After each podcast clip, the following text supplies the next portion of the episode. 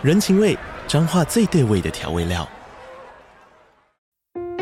人，你在这端，我在那端，各自忙碌又相互牵挂。情，街角的吵杂声传递温暖与思念。味，是从每一个转角飘出的乡愁。这里是彰化县政府 Podcast 节目《彰化早咖》，我是主持人内克。从彰化大小事各具特色到旅游攻略，透过轻松有趣的访谈，带着大家走进最在地的早咖。准备好了吗？彰化的故事，我们说给你听。以上为彰化县政府广告。很多事情你连自己都顾不好了，你更不用顾。这个突然而来的生命，所以我现在比较能够理解他当时的处境。嗯，但是我觉得原谅跟后续对我来说都是不同的层次。嗯，也许我们就是各自安好，是我们最好的结果。嗯，我的好处就是我好像可以不用那么的努力，因为我的环境本来就不好。其实这些合理化都是我在受害者状态里面我拿到的好处，只是我要不要去承认而已。你要去明白，每一个当下你都有选择。我真的一直活在这样的环境，为什么？他们就说没有看过这么丑的小孩。嗯、我后来，可是我后来我就要去写出一套我舒服的对话，就是我只是没有长在他的审美上面，不代表我丑。嗨，大家好，我是 Sherry。今天邀请到一个非常特别的来宾，就是漂亮可爱，然后看起来就是让我觉得很心疼的 小齐炫。Hello，大家好，我是小齐炫。今天请你来，其实有一个部分是因为我之前有录了一个影片，在讲说我们要拥抱自己内在的小孩。嗯，可是，在提到我们要拥抱自己内在的小孩的时候，好像没有去谈到，就是说当初伤害你那个内在的小孩的。就是年幼的你，让你受伤的那个人，我们要去怎么面对他，或者是他们？嗯嗯。那其实我一直有在想要录这个议题的时候，就有人推荐你的书让我看。那其实我觉得前面真的很难看下去，很沉重。我觉得，尤其是对于一个做母亲的人来说，啊、真的会很难受。嗯，当然看到后面就是觉得非常欣慰，嗯、因为你可以活成现在这个模样。嗯、你在书里面也说，你其实觉得最骄傲的，嗯对不对？就是活成现在这个模样。嗯，所以先谈一下，嗯，为什么写这本书好了？其实写这本书有蛮多的原因，但是如果真的很很早去追溯，应该是我小时候就读了很多伟人传记。我都不读童话故事，我小时候回忆会读的就是《十万个为什么》那种，就是很想探知这个世界，跟知道这些人为什么可以改变世界，什么爱迪生啊、莱特兄弟这种。我小时候读很多伟人传记，嗯，然后我就觉得哇，可以把自己的人生写成一本书，好棒！小时候这样觉得，那时候就有觉得说啊，那我以后长大我也要出书，我也要成为了不起的人，然后写一本书。真的开始到长大的环境。我开始真的非常确定要写书，应该是我真的上了心灵课程之后。嗯，就是很多人可能看我的外在或我的谈吐，想象不到我竟然是经历这样子的过程。对。然后那时候身边很多同学也好，老师也好，就是说你要不要出书？嗯，就他们觉得我的人生太精彩，就是太多发生太多事情，然后但是我可以活成现在这样，就觉得我应该要写出来跟大家分享。对，是怎么样这个心境上的转换，怎么样让自己活出自己想要的人生这件事情。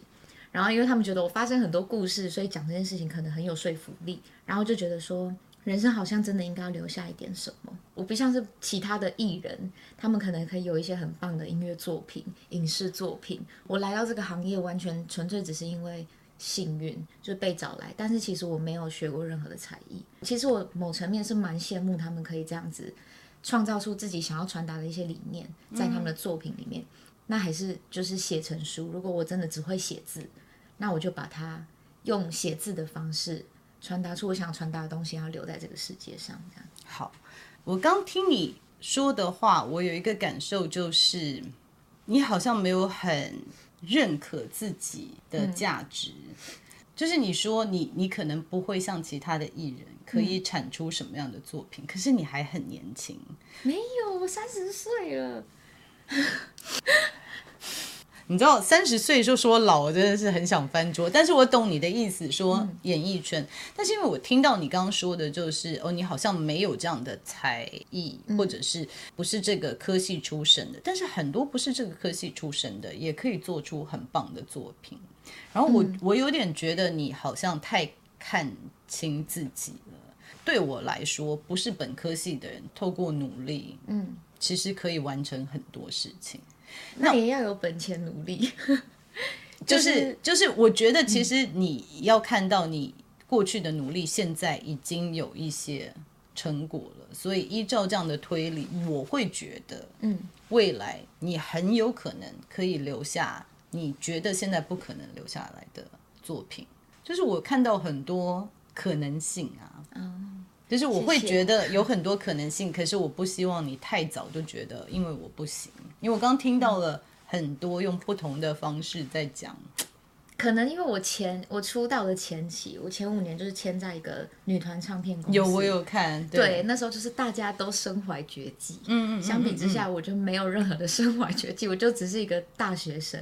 如果你只是一个大学生，你有没有觉得你很棒？你可以走到现在。有现在开始比较有这种心态，嗯嗯，当我开始有这个心态也是大概近两年的事情，嗯嗯嗯，以前就是都没有，所以以前一直活得非常的不自信，嗯，现在有好一点了，当然相相比其他人可能自信还是有点缺乏，对，但是如果去对比我的以前，我真的已经好很多了，因为你也透过努力来做了很多事情，包含出这本书嘛，嗯、对不对？嗯嗯，我自己在猜写这本书应该不太容易，因为我看了都这么难受，这写作的过程。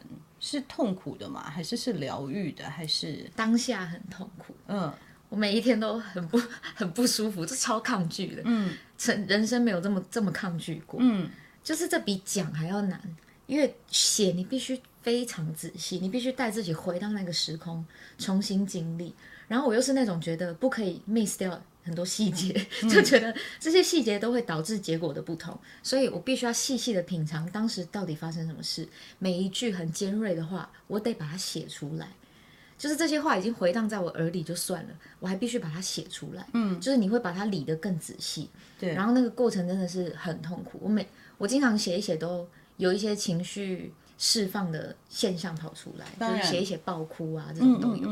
然后每天都很逃避，很不想写。但我的那个。可能我社会化后的那个灵魂教练，就会告诉我自己，我一定要在这个 deadline 完成这件事情，嗯，因为这是我自己给我自己的期许。我觉得我三十岁就一定要做这件事情。嗯，人生很苦短，那我怎么知道哪天会死掉？我因为这件事情是我真的想过，如果我明天死掉，我哪一件事情我没做，我会后悔。嗯，就是出书这件事情，所以我就觉得，那我一定要在时间内完成这件事情。嗯。然后我就一直督促自己，不行，再难受，每天都得写。所以我那时候其实，在写的过程，我每天白天就是扮演现在的我，现在的小吉炫，每天都很活泼开朗，很正向。可是晚上就是下班后，我就要去写书。下班后写书了，我就是回到一个很封闭，然后很黑暗，然后这种别人触不得的那种情况。我相信，我相信。所以写的当下其实是很痛苦的。那在写的当下，因为当下那个时候你还是孩子，所以。嗯除了感受到当时的受伤跟痛，其实很难去分析状况，嗯嗯，对不对？但是现在成为一个已经成熟有能力的人，嗯，再回去看过去的事情，嗯，你觉得有没有一些不同的领悟或者是看法？对当时的人事物有没有不同的诠释？我现在可以用比较。可能相对理性的方式，或者是甚至带一点点同理去理解这个情况。比如说，我的妈妈这样子，呃，没有办法养我或什么。小时候我一定是大概是青春期的时候，是对她有最多怨念的时候，嗯嗯，就觉得啊，她怎么怎么可以这样子对我？我是她的女儿，怎么可以这样？可是当我可能现在越长越大，越能理解社会的困苦，跟有一些情绪你是真的很难过去的时候，很多事情你连自己都顾不好了，你更不用顾。这个突然而来的生命，而且这个生命不是你预期中的，因为我不是他预期中生出来的样子嘛。对。对，当这一切全部都不如意的时候，你连你自己的人生都很难掌握好了，你更难去爱别人。对对，所以我现在比较能够理解他当时的处境。嗯，我就开开开始比较能够去放下我的经历过的一些事情。嗯，但是我觉得理解跟，跟原谅。对，原谅跟后续对我来说都是不同的层次。嗯，我也许我理解了他的情况，我稍微比较能够放下这些怨恨了，但是我不，我也无法再往前了。就是你要我去跟他重修旧好，嗯，我觉得我没办法。对，并不是说我不原谅那个过去，嗯，而是我不想再继续受伤了。嗯，就是我用理性的判断去思考，他毕竟就是相对没有这么爱这个孩子，对，这个孩子就是带给他很多的不幸，是，所以我觉得情感是一个很直接的东西，他本能上就已经很难爱我这个孩子了，我也不希望他是因为哦应该要弥补我，应该要怎么样而来爱我，因为那也不是原本真正的他，嗯，所以我后来可能试图的去变换角色，我才觉得说，也许我们就是各自安好是我们最好的结果，嗯，那我觉得这真的很成熟，因为。我忘了是哪一支影片，我有在讲，就是说怎么样去看到过去的发生，然后理解它。嗯、那我曾经误说了一句话，就是说当然你可以评估这个关系对你是不是好的，如果不是好的，你可以放掉它。嗯，那我在影片里面我就说了，呃，除了亲人之外，嗯，那其实我就有看到很多人的留言，那我觉得趁这个机会，我也想要再理清。我觉得不管是不是亲人，都可以放下这个情感。嗯，我觉得当初在讲的时候，因为自己是妈妈，有时候想说不想要小孩看了以后说跟父母断绝关系，然后是因为看了我的影片。啊、可是我觉得你刚刚讲到一个重点，就是说可以理解，可以放下，嗯、但是不一定要原谅，嗯、然后不一定要重修旧好。对，因为。我们人不需要把自己一直放在会让自己受伤的关系里面，就是不用这样子自虐。嗯、对，那我觉得很棒的就是你可以看到你妈妈其实自己是一个受伤的灵魂。嗯，我知道。我觉得就这一点我就觉得很了不起了，因为我们常常被欺负或者是受伤的时候，很难跳出来看到说。伤害我的人，其实他的内心也在受伤。嗯嗯嗯，去看到这一点真的很了不起。嗯，我觉得可能这样想，一方面我觉得合乎逻辑，就是我试图的去站他的角度。一方面说坦白话，我这样想会比较舒服。当然，对，因为如果我一直在责怪他，我不理解他，这个东西对我来说永远都是问号。当然，他没有一个解答。他是问号的时候，我是痛苦的，因为我会一直觉得我做错了什么事情。为什么我的父母要这样对我？为什么他们都不要我这个小孩？我哪里不好？如果我一直停在这个问号，我永远没有解答的话，我活得很痛苦。嗯嗯，我我觉得也跟观众朋友分享，就是说，其实很多时候别人伤你跟你没有关系，嗯，就是是他自己在受伤，然后是他自己没有被满足他的需求，嗯，所以他没有办法给爱，这并不代表你是不值得爱的人。对，我后来发现这样想，我比较不会自我谴责，之后就比较能够所谓的理解了。嗯嗯嗯嗯嗯，对。所以现在就是有放下这段关系了，对不对？我觉得放下也分层次。对，我知道，我知道，就是没有全然的放下，嗯嗯嗯嗯，还是有些时候我还是会这个阴暗面还是会跑出来。就是当我看见大家都幸福美满，或者是一定会有比较，尤其是身边大多数的人都是正常的环境。你一定多多少少会觉得，我这个也没有，那个也没有。嗯嗯嗯嗯嗯。这种时候，这个东西还是会跑出来，所以我从来没有觉得自己有完全的放下了这件事情。嗯。但我觉得，他好像是有分趴数的，放下了二十趴、四十趴、六十趴。我现在我觉得我大概六十，就不错。嗯，就是尽量不让他来影响我，但我还是会有这些想法，没有错。嗯，因为我觉得要接受很棒，我也很怕。观众朋友觉得，哦，我曾经低潮，我现在都已经完全永远也不会再低潮了，对不对？我已经修成仙。其实这都是每天都是一个，嗯，每天都是一个 struggle 吧，对不对？对。每天都是要跟自己有一些对话等等。我觉得在书里面有一个，我觉得很想要请你多分享的，就是从之前的叙述有一点。走向比较是受害者情节，到你看到那一点，然后怎么样跳脱那个情绪，嗯，觉得是很了不起的，嗯，因为其实很多会陷入受害者情节的人，事实上是受害者，没有错，嗯，嗯，所以我们也很难说，哎，你不要这样想了，因为他明明就在受伤，我怎么可以告诉说，哎，你就不要受伤了，都已经过去了，嗯嗯，可是，在同时一直陷入那样子的情境。也会影响未来，嗯，因为别人的每一个建议、任何的举动行为，都可以被诠释成“你看，你又在刺伤我”。嗯嗯嗯。那这个过程，你是怎么让自己有这样子心态的转变的？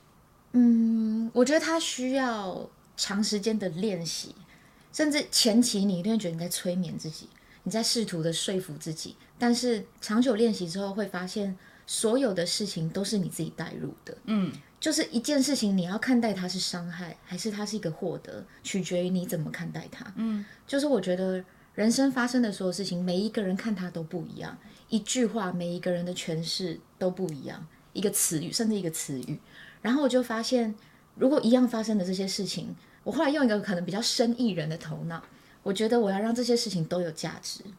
就它，它就已经发生了，你也改写不了这个历史。你当时就也受伤了，但是我要怎么让这件事情发生的有价值？嗯，这件事情是我后来比较重视的。嗯，我不可否认，当下的我一定是受伤的。我确实承认，我觉得自己像是个受害者。为什么这么多不幸发生在我身上？可是它发生就是发生了。当然，现在里面没有错，然后现在里面你会有一些好处可以拿的，就是人做所有的选择一定都有好处，只是你愿不愿意去承认你在拿这个好处。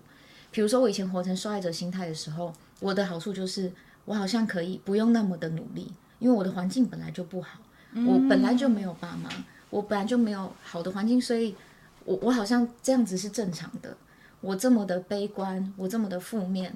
我这么的这个也不会，那个也不会，这些都可以合理化。对，其实这些合理化都是我在受害者状态里面我拿到的好处，只是我要不要去承认而已。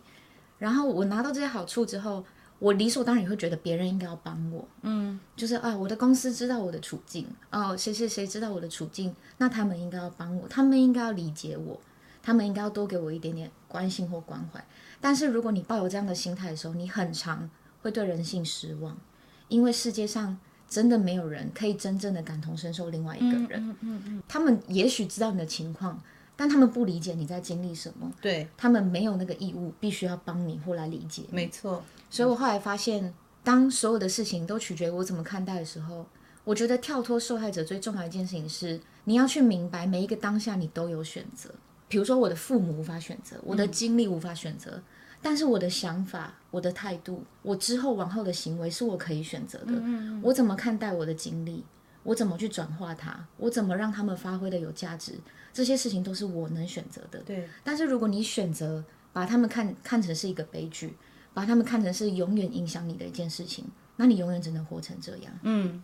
那我的经历就已经摆在那了，这些东西我无法选择，嗯。但是我能选择我以后要怎么活。嗯。我的未来要怎么选择？所以。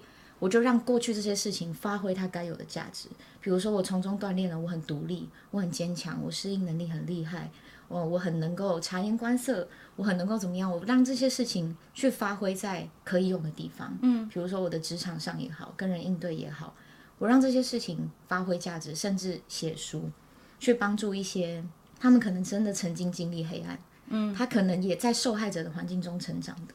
你不能让这些事情真的限制了你的人生。对，你知道看这本书，其实因为我觉得你把你的灵魂都放在里面，就是从你以前的故事，然后一直走，所以我其实看的时候，我的情绪也会有起伏。嗯，所以我很开心听到你刚刚这样子讲，因为其实一开始就是作为一个妈妈，就会觉得，哎，怎么会这样子，好可怜，就说怎么可能在这样子。一直换家庭，然后一直在最需要被爱、被照顾的阶段有这样子的经历，嗯、然后可以走出来。然后看到中间，然后我就开始有一点点觉得说，哦哦，因为你记不记得你有讲说，你经纪人最后有跟你讲说，哦，你没有这样子的才华，哦、对对对，对不对？然后你就又觉得非常受伤。嗯，然后那时候我就在想说，哦，我要看他是不是要走入受害者心态，因为。这句话可以非常被诠释成一个有经验人告诉你说，我是站在希望你好的状况下，不希望你走冤枉路。嗯嗯嗯，或者是可以被看成说，你看又有人在攻击我。嗯，那我看到你当下是觉得你又被攻击。对，但是我就在想说，哦哦，完蛋了，糟糕。对。就是，可是我看到你后来走出来，我就觉得很棒，因为这这真的很难。嗯，因为当我们觉得全天下都负我们的时候，就是有的时候是真的会很火。嗯，就是跳不出那个情绪。嗯，所以我觉得可以跳出来，应该是花了很多的努力。对，它不是一触可及的事情，不是看一个智商就结束了。对，对，我甚至觉得它是需要练习的，是需要每一天一直练习。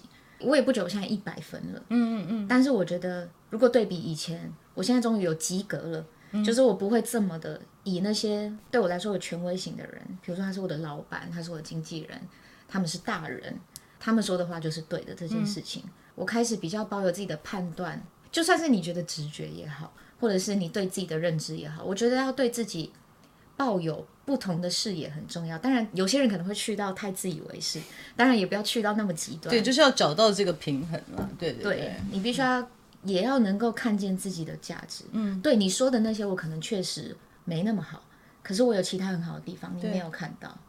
我觉得真的每天的提醒很重要。我觉得很多时候我们看别人的故事，就说哦，他看得过咨商，他就走过来了。所以我觉得分享这些细节，嗯、然后每一天其实都是一个挣扎，都是要提醒自己，都是要 struggle，对不对？嗯、这个我觉得很想要大家知道。所以我觉得你你写这本书，真的我相信可以带给很多经历，就是也许在原生家庭里面真的没有感受到被爱。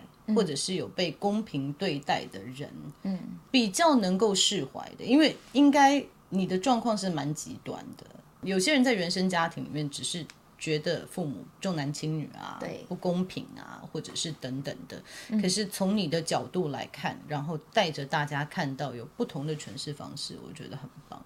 那我们可以谈一下，就是刚刚我们来做你的 MBTI 这件事情，对，对不对？因为我们刚花了很多时间想要探索小吉的 MBTI 到底是什么类型。嗯，那我觉得非常有趣的就是在两个字母，它是非常嗯，应该是说卡住的。嗯，就是中间两个，也就是比较重要的两个，一个就是我们怎么样认知这个世界，还有我们怎么样透过我们认知。然后来做一些决定。决定嗯，那其实荣格这个心理学家讲的就是说，这两个就是我们怎么认知，我们怎么做决定，就是区隔我们人与人不同的地方。嗯，那因为你从小到大的状况，就是说你在这么小还在认识自己，还是理解外在世界的年纪。你就必须要适应很多不同的环境，嗯嗯，然后每一个家庭都有他们的认知，或者是强迫你要怎么样来看事情，然后强迫你必须要做什么样子的决定，嗯，所以导致就是你刚刚在自评跟在做评量的时候，这两个一直带给你很大的困扰，对不对？对。我觉得在这里也跟大家讲说，MBTI 不是说做完以后就说你一定是什么类型，所以我也是跟你说，回家你多想一下，嗯，因为。到底是什么？不是我，或者是平凉，或者是你现在马上就可以知道。对。可是重要的是，我们看到了怎么样认知跟怎么样做决定，其实你还不是很确定，你到底是用什么方式最舒服。对。所以你其实也不晓得怎么样可以让你呈现最舒服的状态。嗯，我好像因为我仔细去回顾我的小时候，就是我不不断的在换环境嘛。所以好像从很小的时候就不能够有自我这件事情。对，对，所以我的这一块可能很小就剥夺。我我听大人说，他们说我小时候是不哭的小孩。哦，我有看到。对对对，我以前以为自己天生就是个非常理性的人。嗯，就是我我不哭不闹的。然后我小时候就就知道卡通是假的，童话故事都是假的。嗯，所以我对于这些认知，我就会判定哦，我自己本来就是个理性脑。好像理工科，以前我做的测验都说叫我我适合什么理工科的，嗯嗯嗯。可是我后来又发现不对，我情感很丰沛耶，就是我把我的情感可能压抑的很深，就可能我去上了心灵课程之后，我发现很多东西是被我藏起来的，就是跟认识自己潜意识后才知道，你会自己下意识的去逃避一些东西，嗯，但那个都是你潜意识的一个好像写好的系统，你有这个系统知道这样不会受伤，对，然后这个系统可能运作久了。你就会催眠自己啊，我本来就是这样子的人，对，我本来就是一个很理性的人，我本来就是没有什么情绪的人。但其实越探讨自己的心灵，越认识自己的潜意识之后，我发现他有，只是他被我埋得很深。他只是一个保护的这个盔甲吧，对，对不对？对，就是你的生存。因为我我刚刚就在提，就是说你真的可能是假使，嗯，你真的可能是情绪很丰沛的孩子，嗯。那如果是在这样子的状况，必须要换这么多环境，然后觉得被这么多大人，不管是抛弃或背叛的状况下，嗯，如果你一直跟你的情绪有强烈的连接，那你很难走到现在。嗯，你必须要想办法跟这个情绪有所隔离，就是我们的防卫机制或者是生存机制，就是不然我用很逻辑的方式来看待所有的事情，嗯，不然我就一定要切断我跟我的情感的连接，要不然我会太痛苦。嗯嗯嗯，所以有很多小孩子就是从小受到更强烈的虐待的小孩子，很极端的有人格分裂，sorry，就是 split personality，他们有可能就是痛苦到会人格分裂，那就是我痛到我完全产生另外一个人格出来了，我根本不认识这个人，就是是另外一个人出来了。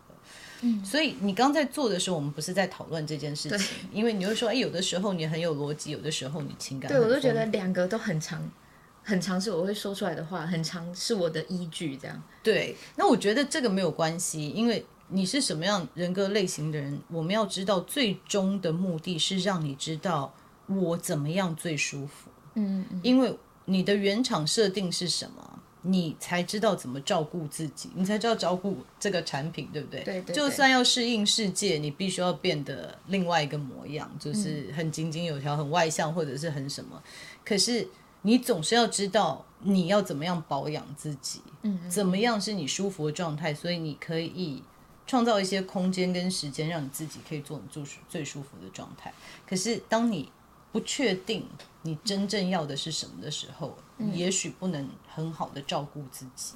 嗯，所以今天做完以后，我也只是想说，你回去可以来想一下，嗯、就是到底你是用实感还是用直觉认知比较舒适？用情感做决定还是用逻辑做决定？思考做决定，你是比较舒服的。但是你可以跟大家分享，就是说，它前面第一个跟第四个字母就是很肯定的，非常肯定，非常极端的肯定，对，就是 IP, 非常明确，对对对，就是基本上对于外在是外在来说，就是比较喜欢活在自己的世界，然后比较不喜欢太多局限，就是什么时候要做什么事情，这个对你来说是比较困扰的。对，这个很明显的区分，对，那中间两个。好难哦，就是两个我都有他舒服跟不舒服的状态，我两个都很发生频率，我觉得几乎是五十五十趴，对，就很难。所以也可能就是你天生是这样，不过因为我看过你的书，就是也有人真的天生他的脑部的发展就是刚好是一半一半，嗯，但是因为我看了你的书，我更多觉得也许是你有很多的防卫机制，就是可不可以很安全的做自己。嗯，就是还是潜意识有一些想要保护自己的的方式，嗯，嗯，对对，我觉得还是有可能，嗯嗯，对我都觉得是不是我的个性是那时候的环境形塑出来的？也许那个也不是真正的我，没有，一定是因为你必须要，我们首先第一个先要生存，对不对？先要活下来，嗯，然后才能发展自己的性格。可是那段时间已经过了，嗯，对不对？你现在也知道你是安全的，你也是很成功的。那嗯，你现在 我说你很成功的，就很心虚，嗯、就很心虚。为什么？就是你已经你的努力是有成果的，而且人家是看到你的努力的，对不对？嗯、所以你看到你自己的价值，世界也看到你的价值了。那接下来就是在这么年轻的时候，很年轻，三十岁很年轻，嗯、就是可不可以再看到就是你自己安全的状况？嗯，就是让自己觉得我很安全了，对不对？你可以照顾你自己，那你会想要成为什么样子？也许这个都是一直可以追溯到我这个年纪，我也还在想这件事情。嗯，所以我觉得这是一一辈子的功课，功课啦。嗯，对。但是因为我看到你年纪又比较轻，然后看到你这本书的经历，我又觉得说，可能对你来说，这个要花更多的时间。嗯。我已经觉得我投入了很大量的时间在关于探讨心灵跟潜意识这件事情，然后我觉得我探讨了这么久，锻炼了这么久，很长的去内观也好，然后去读很多的心理学也好，哲学也好什么，我还是觉得到底什么才是真正的我这件事情，它好像永远都是一个问号，因为我好像不理解自己的原厂设定，因为我的原厂就已经被丢在一个必须适应各种外在的环境，然后所以我对我以前的认知。好像本来就长这样，嗯，可是越长大又知道这个东西其实让我不舒服。对，对，就是我其实并不喜欢一直这样适应环境，我并不喜欢一直这样换来换去。这个东西让我不舒服，可是我又会觉得，可是我以前就是这样子的耶，然后就会很很长时候一直陷入一个迷失。那所以到底什么才是真正的我这件事？因为我觉得人的潜意识，我之前看过一本书，他说人的潜意识其实在你的三岁到十岁就已经建立完成百分之八十趴了。嗯，之后你会改写你的潜意识，大部分你要经历重大创伤或者是重大的挫败，你才有可能去改写原版的那个时候长成的雏形。嗯然后就去回顾，那我的三岁到十岁，想说啊，那时候是就是最颠簸、最换来换去的时候。他说：“那那我这样换来换去，我到底形塑成一个什么样的性格？好像找不到哎、欸。觉得一定有压抑很多情绪。那我觉得每个人都有嘛，对我们的潜意识。只是你压抑的东西，你只要挖出来越来越多，就是你会越来越少，就是有一些隐藏性的、有潜意识的情绪在引导你。”嗯，那我觉得最重要的还是说，你一定要觉得现在是安全的。啊、哦，这个事情真的好难哦。就是我现在是安全的，我现在已经长大了，我现在已经没有人可以这样左右我了。我自己很努力，我也赚了钱，我是有能力的。就是我已经不是三岁到十岁那个时候的样子了。嗯，这些人再出现，他也不能够再影响我了。就是先让自己安全，再去探索。因为你可以想象，你在不安全的状况下，你不可能会呈现你脆弱的那一面，因为你一定会有潜在的担心，说如果我呈现，我会不会再被抛弃？如果我呈现，我会不会怎么样？可是你一定要让自己有足够的自信。所以我刚刚会一直讲说，你不可以觉得自己不够好，或者是没有价值。就是你已经够努力了，你以后还有成长的空间。但你现在已经这么棒了。你已经照顾自己，你也是安全的，就是他们没有办法再回来影响你的人生，嗯、只要你不让他们的话。嗯嗯嗯。你在这样子的状况下再来想，我们都已经关好了，我是有够坚强的，那我会想要成为什么样的状况？现在没有人可以影响我了，没有人可以再来欺负我了。我觉得理想。跟原厂应该还是会有一些落差，嗯，所以这个是要花一些时间去想的。只是我在你书里面看到，你在你的序里面有说啊，被扎根在潜意识里受伤的孩子，虽然治愈不了，嗯，但是我们可以学着看见他、照顾他、善待他，并且拥抱他。嗯，你觉得你过去受伤的孩子是治愈不了的吗？我自己是这么觉得，因为我觉得我永远回不去那个当下。然后我那个时候的思想一定没有现在的那么的成熟，所以受伤的我，我觉得他好像是平行时空，他就停在那，没有办法去治愈他，就是在那个当下他就是受伤了。嗯，我现在还去回想，我不管现在用多理性的脑去思考所有大人他的难处，但是当时那个小孩的我，他就是受伤了。是，我觉得他没有办法真正的去被治愈，但是你可以去跟他有一个比较和平共处的关系，就是你。懂得去如何对待当时那个受伤的自己，然后以防自己以后再受伤。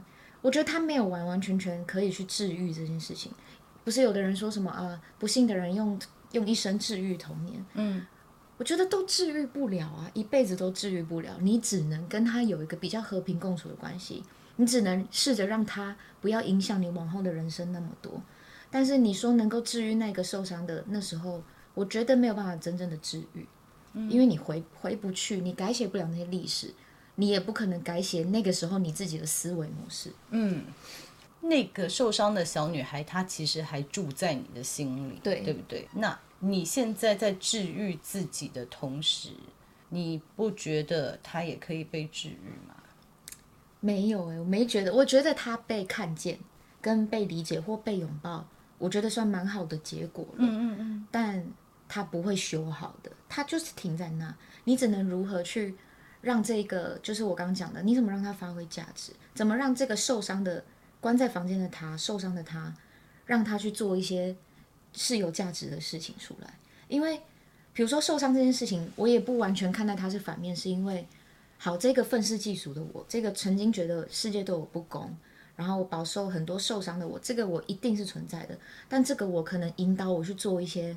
极其的想要追求成功，我想要我人生活得有价值，我想要让他们知道他们看错我了，我其实是一个很棒的孩子。嗯，我必须让这个受伤的我还存在，我可能才有办法做这些事情。所以你你其实希望他还存在，他会变成你的动力吗？对，我应该是说，我希望他变成动力，而不是希望他变成阻力，嗯、因为这种东西就是两面刃，它就是发生过的事情，你怎么看待它，跟你怎么用它，它都有可能把你导向正向跟极度的反向。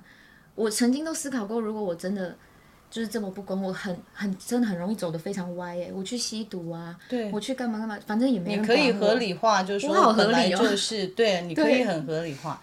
但我只是在想一件事情，就是你觉得你治疗好他，你会没有动力吗？嗯，因为那个受伤的小孩想要证明给别人看，你看我、嗯、我成功了，你看我可以让自己这样子。但你觉得这个小孩真的完全被治疗好？这个动力会消失吗？我觉得会。我自己，因为我自己有去，有点像内观，有点到那种跟自己的潜意识读一些哲学。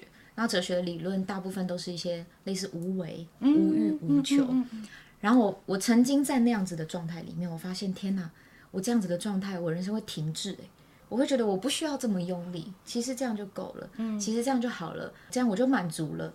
如果我太处于这个的极端，我会无为，我会没有任何作为。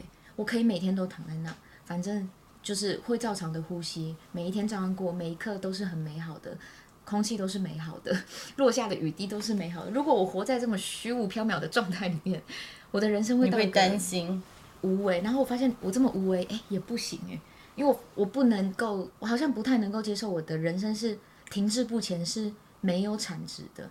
当然，我还在跟这件事情锻炼。我以前是没有办法接受我的一天没有任何的产值。嗯，你你刚讲的意思是说，如果那个受伤的小孩被疗愈了，你可能会走到一个无为的状况，就是整个就是废掉。你你你觉得你真的是一个没有办法自己激励自己的人吗？就是你在健康快乐的状况下，你真的会就什么事情都不做吗？如果你用我自己现在的判断，我自己真的很真实的说，我觉得就算我很健康，我还是会追求，就是我还是会追求所谓的成功，追求自我实现的部分。但是我又回到我的数据呢，我就觉得我没有真的真这么经历，我好像没有资格这么说，因为我曾经被卖到一个很富裕的家庭，然后那个家庭就是。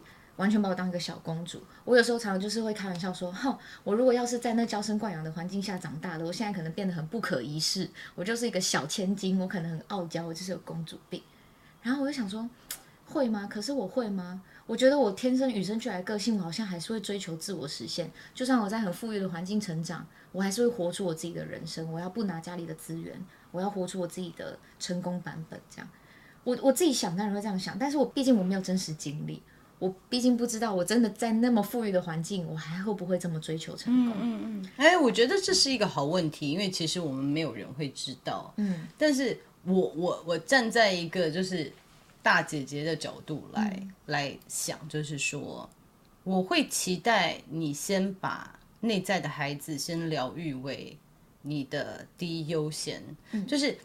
我觉得大家在讲心理的伤痛，因为比较虚无缥缈，所以没有办法想象。我们就讲哈，因为我儿子最近才摔断手，啊、所以摔摔断，呃，不是摔断了，就是骨折。嗯、然后其实我们身体生病，我们会去找医生，可是内在生病，有的时候就觉得不晓得怎么去治疗。对，那你想象你内在的那个受伤的小孩，就是比如说一直打着石膏在走路。嗯其实走路做什么事情都有一点点你的潜意识在把你 hold 住，没有办法让你发挥百分之百的你自己，因为很多你追求的东西来自于恐惧，嗯，就是因为我怕，我如果手好了，我可能就什么都不做了；如果我怕我完全好了，我就没有这样的动力。所以那一个还是不是来自于，因为我想要我自己更喜悦。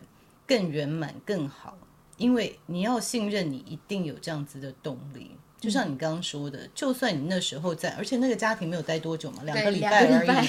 对，对我有记 得，怎么记得这么清楚？我有仔细的阅读，好不好？哦、谢谢谢谢。对，所以我就是想说，小的时候真的很难说，嗯、因为小的时候真的我们会养成惯性。可是你现在已经成人了，嗯，姐姐的重点只是，我希望你看到你现在的价值，跟你现在的能力，还有你现在的判断的能力，嗯，已经超越你当时了，嗯，所以不要害怕会宠坏自己，或者是太放纵自己。我都很怕宠坏自己。我我觉得，如果任何人值得被宠被爱，就是你啊，嗯嗯嗯，那过得舒服不是一个可怕的事情。嗯，就是你值得过得舒服，而且我相信，就看了这本书，就算你过得舒服，我也不觉得你就会耍废，躺在床上就是什么都不动。嗯嗯嗯，你也觉得不会吧？我对啊，我都跟我的，我因为我以前可能男朋友一些论及婚嫁或什么，我都说你不要期望我是相夫教子的那种老婆，我是一定要出去工作的，然后我是一定要追求我自己人生的结果的。所以你会追求。所以我觉得你可以放下，就是让这个孩子可以去治疗他，因为他被治愈，他还是可以化为你的动力。嗯嗯嗯，我都在想说，是不是因为我以前这样子，所以我太极度的追求，我要有自我的实现，还是什么？我都想说，如果我不是这个环境，我还会这么追求吗？因为我身边很多女生，她们是。她们的人生目标真的就是我要嫁一个好老公，我要当一个好妈妈，我当一个好老婆。她们说出来说这个是梦想，然后我就觉得啊，你的梦想怎么会长这样？我就觉得啊，你的梦想就这么简单，就当一个好老婆、好妈妈，就这样吗？你不不不会想要有一些自我的成就或什么的？我就常常一直在探讨说，到底这个是真正的我，还是因为我的环境，我必须这样子，我才会变成。我就觉得我天生就是这样子，觉得都可能有。嗯、你可以有家庭很幸福的，然后很富裕的人想要就是做做一个好妈妈，做一个好太太，也有可能是家庭很不幸福，然后因为父母的感情不好，以后想要做一个好妈妈、好太太。所以人真的很不同。嗯，那我觉得你已经跨越那个年纪了，你的人已经成型了，嗯、就是说你已经知道，嗯，你是会追求事业跟自我实践的。嗯，所以我刚听到就是说，你觉得不疗愈有一个部分，就是你有点害怕它变得完全健康，你会不会丧失动力？嗯嗯。但是我我告诉你，我觉得你不会，而且那个动力会变成更完整。那个动力来自于你真正的渴望，而不是来自于恐惧。嗯嗯。现在更多是来自于我担心他好了，我会不会就？废了，嗯，有一点就是真的要去完全治愈他，好难哦。嗯，就是他不是单一事件，当然，他是对我去上课的时候，我甚至讲不出这些故事，因为我真的不知道到底是哪一个重创把我变成这样的。因为每一个事情对我的人生来说都不小，就是这些事情都很大，我不知道具体是哪一个事件影响我会变成这样。然后就反正我后来呃上了心灵课程也好。我一直去探讨哦，原来我一直都在这个受伤环境中成长，然后就觉得哇，要真的治愈它好难哦，因为我就是一直在这样的环境成长的人，我甚至幸福快乐的时光少到屈指可数，嗯，所以我就觉得哇，好难真的去改写那个你根深蒂固的信念，嗯因为可能我那个时候信念就已经定在那了，对。对就是我好像就是一个没有人要的，啊，就是一个没有价值的小孩，啊。所以为什么我更想要你去治愈他，改写这个信念？就是你是值得幸福的，你是值得被爱的，嗯、你是 OK 的，对不对？嗯、就是我觉得现在这个小孩他只有被看到、被理解，嗯、可是我觉得也许可以花更多时间去治愈他。嗯，有我有。一直在这条路上前进，但我觉得我前进，但这个不是那么，不是说 想要治就吃个药就好了，不是这样。对对，我知道，我知道，我知道。这个这个可能要花很久的时间。嗯，我觉得可能是花剩下的你整辈子都在处理这个功课，也有可能，但是也有可能就像你说的，其实有的时候一转念，忽然就像开窍一样，就说哦，豁然开朗，也是有这样的可能性。嗯，确实也是有。嗯嗯，所以我们不晓得，可是我觉得它可以变成你的一个优先顺序吧。嗯，嗯，我觉得会会很心疼你这样子，然后我也会觉得可以过得更喜悦一点。我会希望你可以过得更喜悦一点。嗯，就是对，我努力。嗯，我书里面有写了一些步骤嘛，就是我觉得关于信念重组这件事情，因为我觉得我觉得很棒，嗯，你真的得重组，你人生才有可能不一样。对，你要不要来分享一下？哦、对，我就看到我还有写，对你这一百九十，我我很想请你来，就是我觉得在我的频道，我看到很多就是受伤的灵魂，嗯嗯嗯，那很多受伤的灵魂很难帮助，就是有些人还在家里，嗯嗯，就是比较年轻一点的，还没有跟父母这个关系有这样的能力来脱离的。嗯我我想你来介绍一下你的步骤，好不好？好，就是我书里面写的第一步是关于砍掉重练这件事情。我指的砍掉是指打断那些声音，因为那些声音一定会在你脑海里一直回荡，尤其是当你很小就听到，嗯、或者是它很根深蒂固在你的意识里面，你会一直回荡这些声音。你必须让这些声音先打断。把它斩断，就它就好像一个编码一样，先把它删除，硬是删除，它它还是会留在那，没错，你还是看到它，但你先把它杠掉，嗯，先杠掉之后，砍掉重练，就是你开始去写出一套你自己会比较舒服的对话。比如说我小时候，呃，常常被说我很丑，我是没有人要的，我是没有价值。有人觉得你很丑，好吧？我现在也很疑惑，我常常都问我经纪人说，啊，我真的很丑吗？因为你知道是是别人写这个，前面你就一直说人家说你很丑，我就想说。我真的一直活在这样的环境，为什么？他们就说没有看过这么丑的小孩。嗯、我后来，可是我后来我就要去写出一套我舒服的对话，就是我只是没有长在他的审美上面，不代表我丑。就是美丑这件事情，每一个人有不同的定义。对，当然，我只是没有长在你对美的定义里面，但并不代表我真的丑。就是我必须要去写出一些我自己可以比较舒服的对话，没错，让它植入我的信念里面。所以我一开始的砍掉重练，就是先砍掉这一些负面的声音，嗯，然后我先写出一些好听的声音，比如说我我一开始写我很漂亮，嗯，我是值得被爱的，我很好，嗯，我很有价值。我去写出这些话之后，我开始练习重练，就开始练习把这些东西，你就算每天对自己说也好，你写下来也好，你打在手机上，我甚至把它打在我手机桌布，我桌布上有有一句就是我我希望我是这么活的一句话。一开始你会觉得很像自我催眠，嗯，我自己催眠说啊，我很好，我很好，我很漂亮，然后讲的都很心虚，因为你自己知道你不是真的这么想的。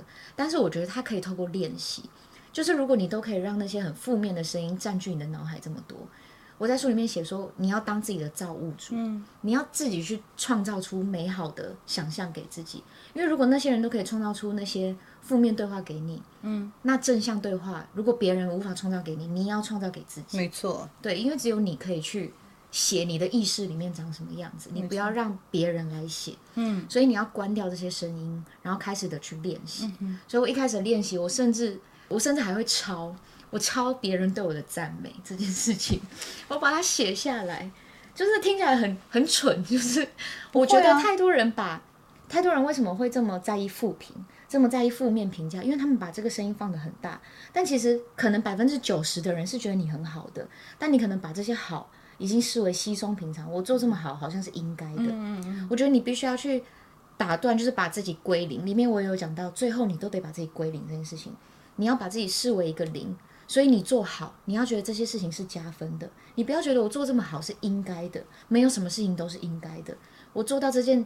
小小的一件事情，你都要觉得啊，加了两分，加了三分，哦，能够做这样，我好棒。嗯，然后你要真的去认可自己，不管是你对自己说话，或者是写，我觉得写很有用。嗯，我一开始真的，我手机存了好多截图，这样听起来就很很白痴，但是我觉得这个对我有用。不会啊，我截很多这种就是肯定我的声音，嗯嗯嗯，我必须要多吸收这些声音，去把我以前可能听了十几年那些很贬低我的声音负面的把它洗掉。洗掉对。对所以我觉得每个人可以用自己的方式去洗，不管是你开始去放大别人的赞美，其实你如果真的愿意去看，其实你身边可能还是有很多人曾经赞美过你，但你可能就把它忘掉了，对，对，你就觉得啊，那个就是应该的啊，这个本来就是应该做好的。嗯、不，你要把这些想的都是不应该，你本来就是一个零，嗯、你做的好跟不好，这都是后来加上去的。砍掉重练之后，我觉得是你要去有不同的视野这件事情。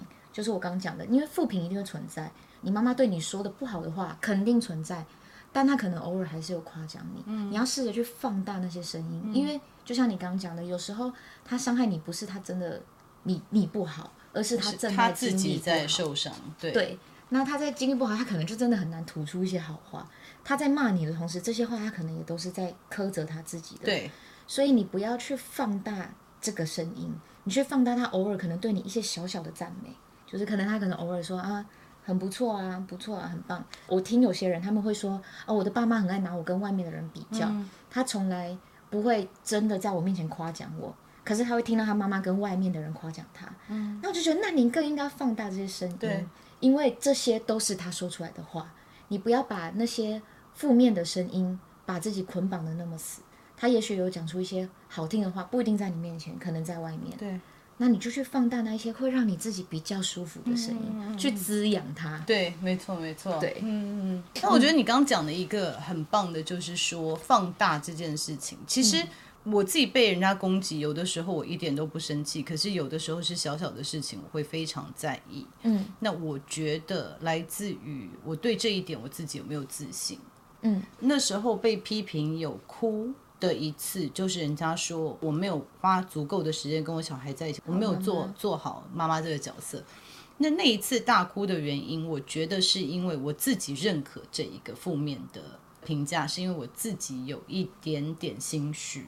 嗯，所以我觉得你刚刚说的很对，就是说我们可以透过行为来放大，就是别人对我们的夸奖，但是有的时候我们也可以自己检视说，为什么会在意这句话，而不是在意其他的话。嗯嗯，就是比如说，人家如果说我长得不好看，为什么？我觉得那那是你自己的审美观，right？嗯。但是你说到一点是我很在意的，就代表我真的在意。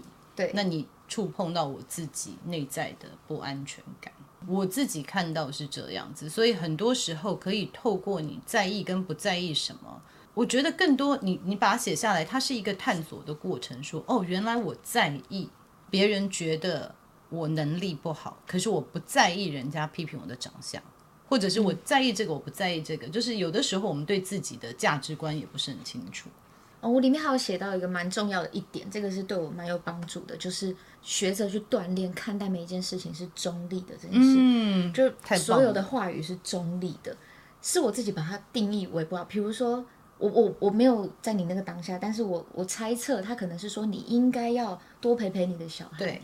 啊，你要多陪陪他，孩子这这段时间可能很重要，你应该要怎么做？对对对对。那你可能就会觉得人人自己会觉得说，当你告诉我应该怎么做的时候，我会下意识的等于我做。我没做好，没错没错。就是我发现锻炼中立这件事情很重要，就是每一个回应它都只是一个资讯，嗯，它是在告诉你这个资讯，但不一定等于你不好。没错。我发现这个等于是我们自己写上去的。没错，而且其实它这个资讯。